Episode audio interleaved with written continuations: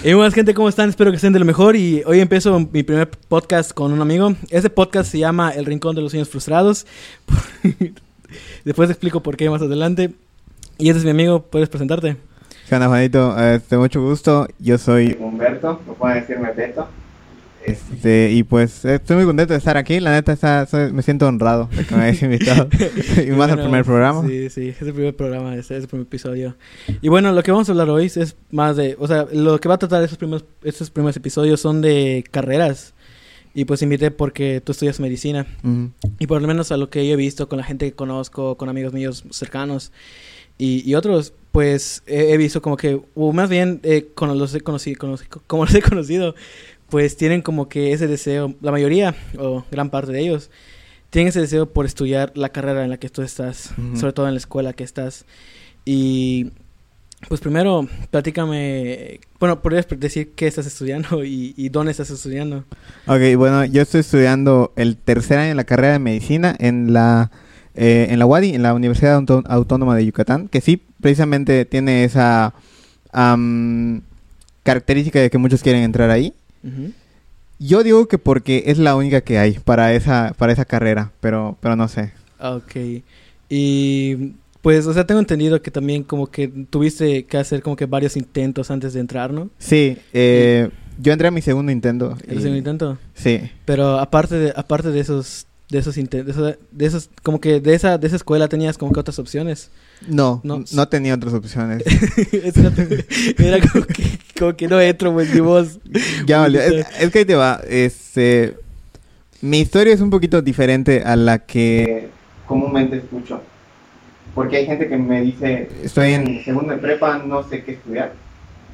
Yo lo sabía desde muy morro, desde muy chavito eh, y no lo digo con orgullo porque no es algo muy bueno, no es algo, pareciera que es algo como que ser una persona decidida es, es, algo que, promete buenas cosas a la larga, pero realmente no. Entonces ahí te va. Yo la primera vez que decidí quiero la carrera de medicina estaba muy chavito, tenía creo como unos 5 años, todavía lo recuerdo, porque eh, bueno, sufrí varias enfermedades, eh, muchas y este, siempre estuve en contacto con el hospital, entonces siempre veía médicos y uh, recuerdo que una vez estaba internado, no sé si en el y estaba junto a mi mamá y yo los veía. Y yo veía a esas personas con bata blanca que estaban corriendo de un lado para otro, pero cuando te atendían lo hacían con, con, con unas sonrisas, lo, lo hacían eh, así chido. Entonces yo los veía así como superhéroes. Yo decía, pues yo quiero, quiero hacer eso, quiero hacer lo que sea que estén haciendo, ¿no? Entonces fue la primera vez que dije, quiero estudiar medicina. Ok, ok. Sí. Y pues o sea, entonces tú como que recomendarías que aparte de tener como que... O sea, es que dijiste algo que, me llamó la atención, que era de... Eh, no recomiendo, algo así dijiste. cuando dijiste que desde muy chavito ya tenías como que decidido. Ah, sí. Lo que pasa es que eh, cuando estás muy niño está muy difícil que ya sepas, al menos desde mi punto de vista, que ya elijas algo que hacer. Eh, o sea, para tu futuro, porque no te deja explorar otras áreas. Entonces, de repente mi mamá sí me quería meter como a cursos de computación, me quería meter a aprender inglés, y yo a, veces iba a las clases, a veces no, porque yo decía, yo voy a ser doctor, o sea, a mí, ¿de qué me va a servir todo eso? Entonces, eh, te, ¿estás de acuerdo que para un chavito, pues decir eso, tú dices, estás loco, ¿no? O sea, pues, apenas estás muy morrito para tomar esas decisiones. Hay un mundo muy grande para explorar. Entonces, por eso no es bueno yo siento que las personas que todavía no deciden qué, estudiar, pues todavía tienen ese chance de explorar un poco más a qué se quieren dedicar realmente. Vale. Y no sé, por ejemplo, si tú al tercer intento, o sea, tenías como que la idea de, bueno, si no entro en, la facultad, esa, en esa facultad lo voy a seguir intentando o algo así. O sea, tenías como que ese pensamiento de, bueno, si no entro este año lo voy a seguir intentando. No, eh, después de de que como morrito decidí que quería ser médico, el resto del tiempo, las razones por las cuales decidí la carrera ah, fueron diversas. Por ejemplo, en primaria y secundaria era más por glamour, porque yo estaba perfilado como que el cerebrito del salón, el que sacaba buenas calificaciones. Entonces decir yo que quería la carrera de medicina era como recibir palmaditas en la espalda, ¿no? Es decir, eh, tú lo, vas- lo vas a lograr y, y- y que te admiren más, ¿no? Cuando entré a la prepa, este, ahí yo ya tenía como, ya me estaba dando la comezón de, de explorar otras cosas, entre ellas la música. Ya había aprendido a, ya tenía buen tiempo tocando la guitarra, como tres años. Y quería yo armar una, una banda y que se dedicara a, este, a tocar por, por, por todo el mundo, ¿no? Sí, el Y eh, conforme fue pasando primero, segundo año, ya en segundo año de prepa, como que todas las materias, eh, todo lo que veía, me fue haciendo descartar también. eh, ingeniería no la quiero por tal cosa, o arquitectura no la quiero por tal cosa, y ya al final de cuentas, eh, como que todo dijo, mi habilidad, mis habilidades están para estudiar medicina, y ya me decidí fijo por, Ah, esa, por esa carrera. Entonces, bueno, podríamos decir que no estabas como que del todo mirando a medicina, sino que también decidiste como que explorar otras cositas. Sí, decidí explorar otras cosas y volviendo a, a lo que a lo que tú me a lo que tú me decías, este pues yo no recomiendo que las personas tengan un, un- un solo objetivo, sino que eso ya fue necesidad mía, ya ya fue pues es que ya descarté todas las demás, no quiero otra, pero desde mi punto de vista no hay que Chale, ya rompí eso, espero que no sea importante.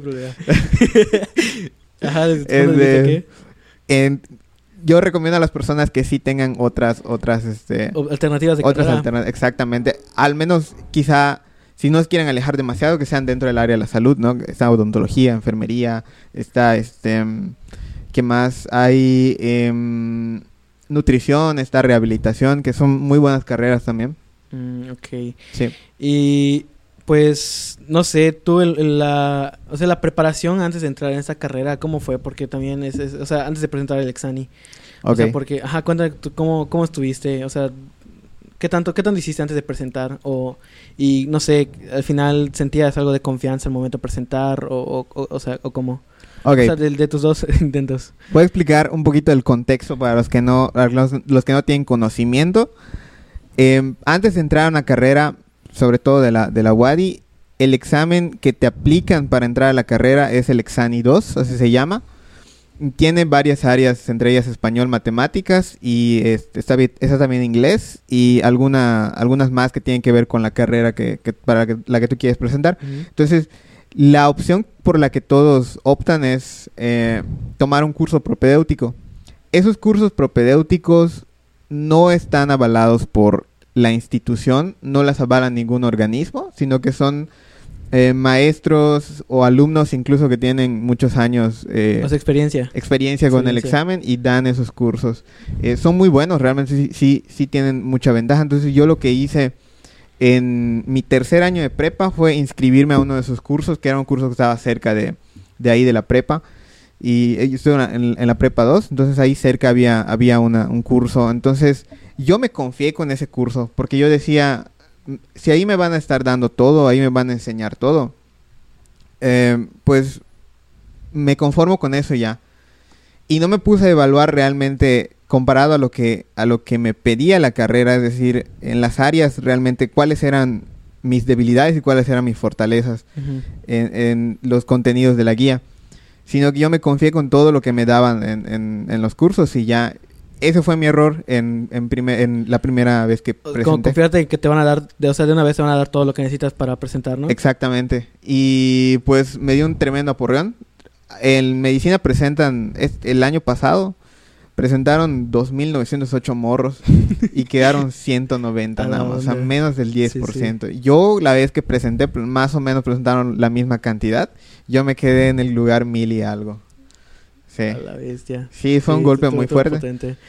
Y no sé, por ejemplo, ¿podrías dar como que algún consejo para sobrellevar? Porque me imagino que sentiste, te sentiste frustrado. Sí. cuando- cuando- pero, ajá, como que si algunos de los que nos están escuchando, pues, ojalá y no sea así, ojalá los que quieren, quien sea que nos escuche. Pero, o sea, he dado caso de que alguien diga, bueno, voy a presentar para esta carrera y no quede, quede muy abajo o esté muy cerca, no sé. ¿Tú qué proceso llevaste después de eso? O sea, ¿cómo te sentiste y qué proceso llevaste? Ok,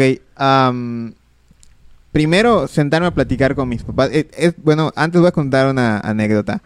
Ese día que nos daban resultados del, de la, de- del exani, todavía estaba en clases y tenía examen de anatomía precisamente ese día. Entonces, me dieron mi resultado, mi mamá me llamó y me dijo que checaron en las listas si quedé o no y me dijo, no quedaste. Me dice, pero, pero no te voy a regañar, no te pongas triste ahorita, concéntrate en tu examen y sobre todo porque yo estaba, recuerdo estaba en el aeropuerto de, de Mérida, no iba a viajar nada de eso, sino que iba a agarrar el camión para irme a la prepa, o sea, acababa de llegar de Jalachó Sí. y iba a llegar a agarrar el camión para ir a la prepa, entonces me dijo, ten cuidado, o sea, no te vayas a distraer eso y te vayan a chocar. Y bueno, después de eso, mis papás llegaron y hablamos, platicamos. Y lo que vino fue una, un- un conf- una confrontación de preguntarme otra vez, ¿realmente eso es lo que tú quieres? Porque ya viste que es una competencia, entonces es más o menos como una competencia de, de- una competencia olímpica, ¿no? Ujú. Entonces tienes que llevar una preparación y tienes que estar mentalizado y toda esa onda. O sea, y, y ellos me dijeron, vamos a hacer otra vez la inversión en ti. Realmente eso es lo que quieres. Entonces es lo que vino para mí. Yo les recomiendo a las personas que, que van a presentar que no lo hagan por, por querer demostrar que quieren hacerlo. Ese, ese fue otro de mis errores a la hora de presentar la primera vez. Porque los que van allí, ese día el, eh, el examen es presencial y si tú vas, no sé, ya sea a presentar a alguna de sus universidades o, o a curiosear nada más, vas a ver una fila larga, larguísima de, de morros que van a presentar el examen. Yo te aseguro que si agarramos alguno de esos morros, va a tener las siguientes tres características. Es el cerebrito del salón, de los mejores promedios y no le gustan las matemáticas. Entonces, esos chavitos están acostumbrados, o más bien estábamos acostumbrados, yo también era de ellos, a recibir palmaditas en la espalda y a decir, tú eres el más inteligente, tú puedes hacerlo. Y ese ego del que te vuelves adicto te hace querer eh, demostrar que puedes hacerlo, que puedes entrar. Pero te estancas y, y no te pones a pensar qué es lo que viene después. Porque realmente la carrera, los, los primeros años incluso son un azotón para, para muchos, incluido yo. eh. Para, mí- para mí sí fue fuerte Sí, en los primeros años. Y este, pues es eso. Pónganse verdaderamente un objetivo de por qué quiero estudiar la carrera de medicina.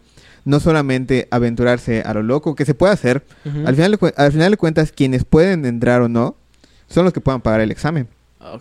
Son como 800 pesos, más o menos. Vale. A, a nadie rechazan Sí, sí. realmente. Para Puedes presentar, presentar, para presentarlo, exactamente. Ok, aunque sea solo por la experiencia. Por, por la experiencia. sí, sí, yo, bueno. yo tengo, conozco a un, a un compa que este chavo tiene 38 años. Ajá. Y sí, casi, casi por la experiencia entró él a, a presentar y quedó. Y- ¿Sí quedó? Sí. Nice. Hay varias cosas que podemos mencionar.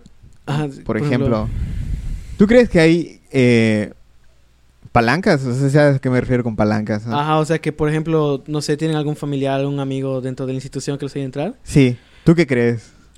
Pues me imagino que depende mucho de, de, de en qué lugar estemos hablando. O sea, por ejemplo, en, en lo personal, pues hasta ahorita no he investigado mucho como de universidades. O sea, de... Tampoco he escuchado mucho de, de gente que, que ha entrado como que por... Por ayuda. Ajá, por ayuda. O bueno, al menos un caso que hubo hace Sí. poco, sí, pero fue por presión social que, que metieron a un, a un vato Ajá. a, a- una facultad, ¿no? De, de incluso de la UADI. Sí. Sí. Bueno, ajá, pero fuera de eso, como, como que no. Am, desde mi experiencia, no te puedo negar que la corrupción existe, porque Ujú. sería muy, muy inocente ¿no? de nuestra parte negar que la corrupción existe. Pero las experiencias que yo he tenido es que cuando yo entré a la facultad, Ujú. sí hubo dos que tres personas que yo sospechaba de que esas personas entraban por palanca. Pero mi sorpresa fue que a lo largo del, del, del año, del primer año, demostraron ser unos excelentes estudiantes. Jamás lo van a escuchar de mí por mi orgullo, pero los admiro a esos güeyes. Sí, sí, se ganaba mi respeto. Entonces, a lo mejor también dentro de las palancas como que seleccionan quiénes sí la van a armar O y sea, quiénes quién no. sí vale la pena que entre, ¿no? O sea, no, no Sí. no cualquier persona. Es más, esos güeyes pasaron a segundo año, yo me quedé en, primer año. Ah, ok. Sí. Y, y bueno, ah, ah, o sea, sí, yo tenía otra vez lo que te quería preguntar, pero se me olvidó. Este. Y dentro de tus experiencias y dentro de la carrera. Bueno, ya, ya me acordé, ya me acordé. Ok. Ok. em, dijiste que estás en, en- en tercer año, ¿no? Es, es tu tercer año.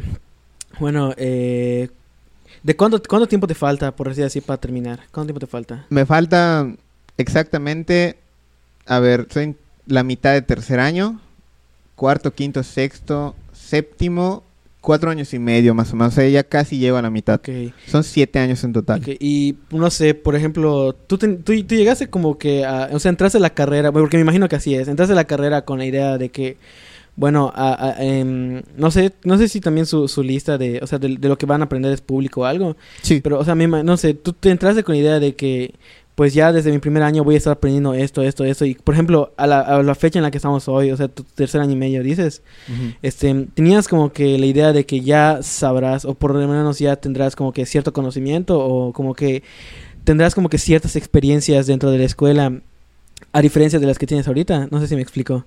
O sea, que si tu idea de lo que estás viendo en la carrera cambió antes de entrar a como es ahorita, Ah, O- sí, ¿sí? sí. ¿De qué manera? ¿Puedes Yo la veía más eh, como que los médicos aprenden absolutamente todo y tienen que aprender absolutamente de todo. Y yo creía que ellos son los que saben más de medicamentos, creía que ellos son los que saben más acerca de virus y bacterias, creía que ellos son los que saben más de anatomía incluso. Y no es así. Realmente la carrera está enfocada en que tú... Nosotros salimos como, como médicos generales. El, el título dice licenciatura en médico cirujano, pero la parte de cirujano lo dice porque muchas... O sea, lo que tiene que ver con lo quirúrgico es que tú intervengas con las manos, por ejemplo, manejo de heridas. Entonces a eso se Mm, refiere ya. los cirujanos. Pero en realidad somos médicos o nos estamos preparando a ser médicos generales. Es decir, atender las principales enfermedades, las más comunes que están en nuestra región. Y ah, también la prevención y promoción de la salud, es decir, es decir, evitar que los pacientes se enfermen. Ese, ese es el trabajo del médico general. Y este, yo me doy cuenta de que al final la escuela te está mostrando como un grupo de enfermedades a las que tú tienes que prestar atención. Por ejemplo, el síndrome metabólico, que cualquier eh, mexicano promedio tiene síndrome metabólico o por lo menos parte de sus, de sus enfermedades. Diabetes, hipertensión, colesteroles altos y, y- todo eso. Entonces, eso de ley tenemos que saberlo, ¿no? Pero en cambio, los QFBs, químicos, farmacéuticos, biólogos, saben más de medicamentos, saben más cómo funcionan los medicamentos. Los rehabilitadores saben más de anatomía porque su enfoque es otro. Entonces, eso fue lo que cambió. Ah, ok. Tú- entonces tu idea era como que, pues ya estudiando todo esto ah, y todo, pues vas a aprender de todo. Pero Sí. te diste cuenta de que cada rama, esa especificidad. Ya, ya, ya. Exactamente. De hecho, una de las cosas que platicamos con, con Danelli, una, una amiga nuestra, que los doctores están, su conocimiento es muy deficiente en nutrición. No es correcto que un doctor diseñe una dieta porque no tiene los conocimientos necesarios. O sea, como por ejemplo un doctor eh, X, ¿no? Como una, como que tengas una, uno que tenga una clínica en un pueblito o algo. Es mejor ir directo con un nutriólogo. Sí, es mejor ir con un nutriólogo. Lo cierto es que sí. Am, por ejemplo, si tú quieres ah, bajar de peso y vas con un doctor, por ética el doctor tiene que mandarte con un nutriólogo porque si él lo maneja, la va a regar. Eso es 100% cierto porque el año que, que estuvimos estudiando enfermedades, o sea, los años que estuvimos estudiando enfermedades y todo eso, los nutriólogos estuvieron estudiando otra cosa diferente para entender los alimentos. O sea, ellos ven hasta la química de los alimentos así muy minucioso, cosa que nosotros jamás tocamos. Ok. Sí, Vale. eso es muy importante igual. Sí, sí, me- sí me imagino. Oye, y otra cosa, algo que, pues no sé, o sea, también he notado, como, por ejemplo, tú estudiaste en la prepa 2, ¿no? Sí. Bueno, algo que yo he notado también un poquito, eres como que, por ejemplo, tengo algunos amigos que salieron del colegio de bachilleres de aquí, de, de nuestro pueblo, Mm.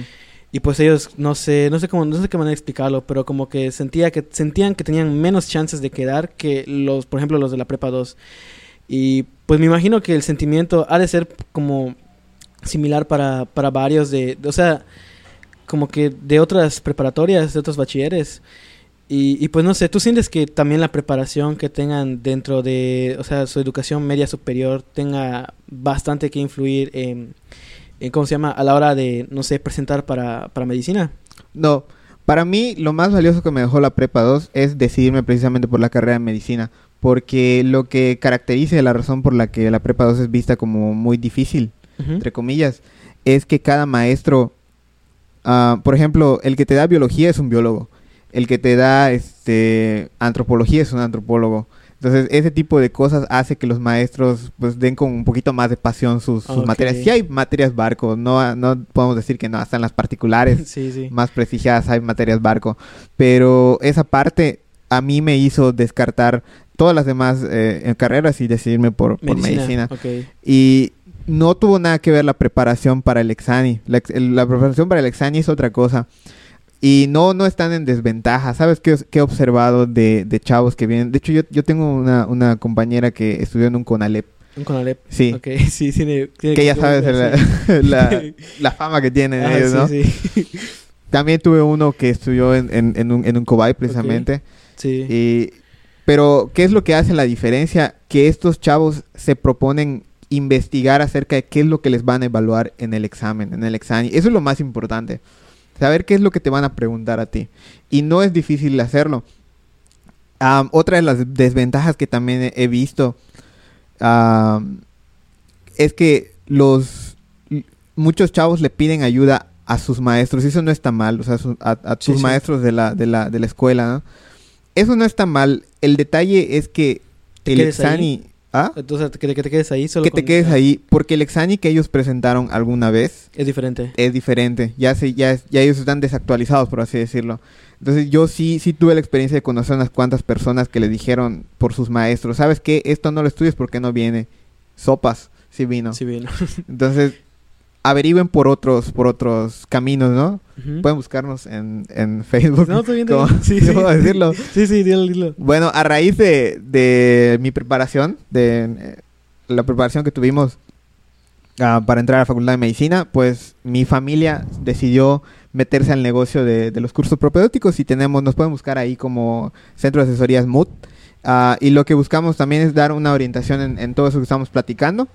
Así que con confianza pueden, pueden mandarnos eh, inbox si quieren eh, más información sobre... Sí, el link se los dejo onda. aquí en la, en la descripción. Y, Gracias. Y el primer comentario fijado.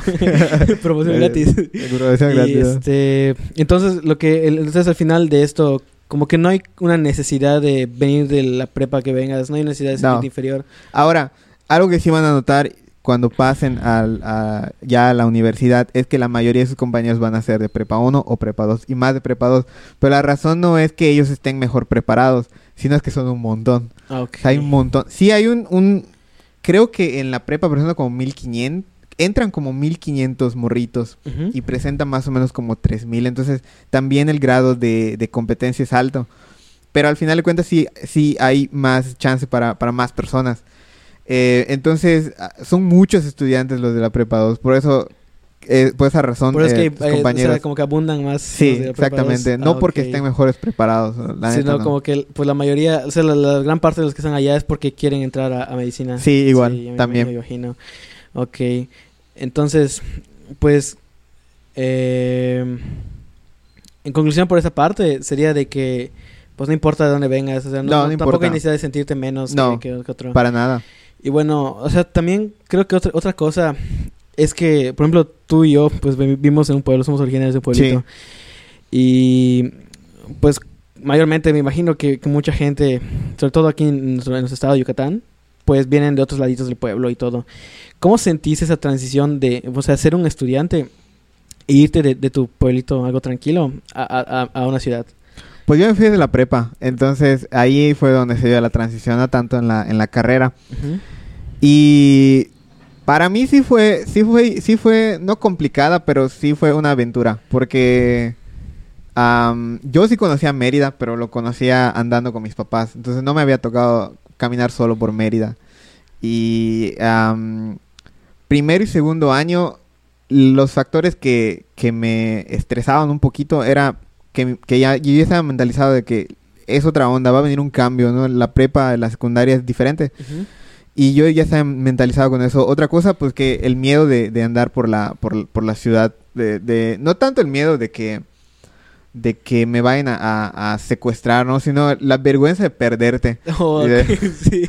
Es más la- Sí vergüenza sí de perderte. y también creo que, no sé, pedir indicaciones o algo. Pe- sí, sí, da, da mucha vergüenza. Pero ya, este, lo, realmente los chavos que, que, que están ahí en la prepa 2 no son fresas. O sea, sí te ayudan. O sea, sí, Sí. como que puedes pedir, preguntarles, oye, ¿dónde quieres Sí. Y te ayudan. Yo ahí hice muchas, muchas buenas amistades que hasta ahorita las, las conservo y les mando un saludo. eh.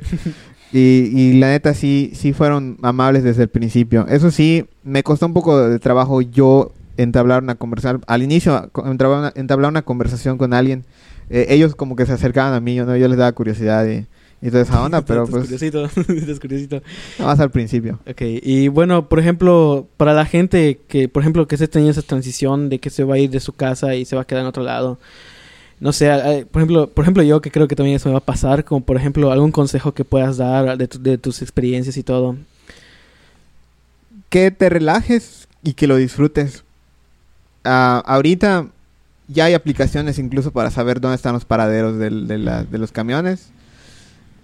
Hay mucha diversidad en Mérida. Ya no, ya no todos los que ves son de la ciudad, sino hay algunos que van a venir de Tabasco, hay algunos que van a venir de, de pues otros estados. Sí, sí. Tengo a, este compas de, de Oaxaca, de he conocido gente de, de Oaxaca primer mundo. Oaxaca, primer mundo, sí. Sí, sí. Y Bueno. este, pues ellos van a estar en, la- en las mismas, ¿no? Entonces lo Ujú. importante es relajarse. Y para todo está Google Maps, ¿no? No, no, no, no hay por dónde perderse. Sí, sí, me imagino. Y bueno, creo que vamos a dejar hasta aquí. Si Claro. queda algo inconcluso, pues habrá segunda parte. Perfecto. Y bueno, gracias. Él es Muchas gracias, Humberto. El link de, de su, de su, eh, de donde ven lo de los cursos, pues estará en la descripción. Y pues gracias. Gracias. Gracias a ti.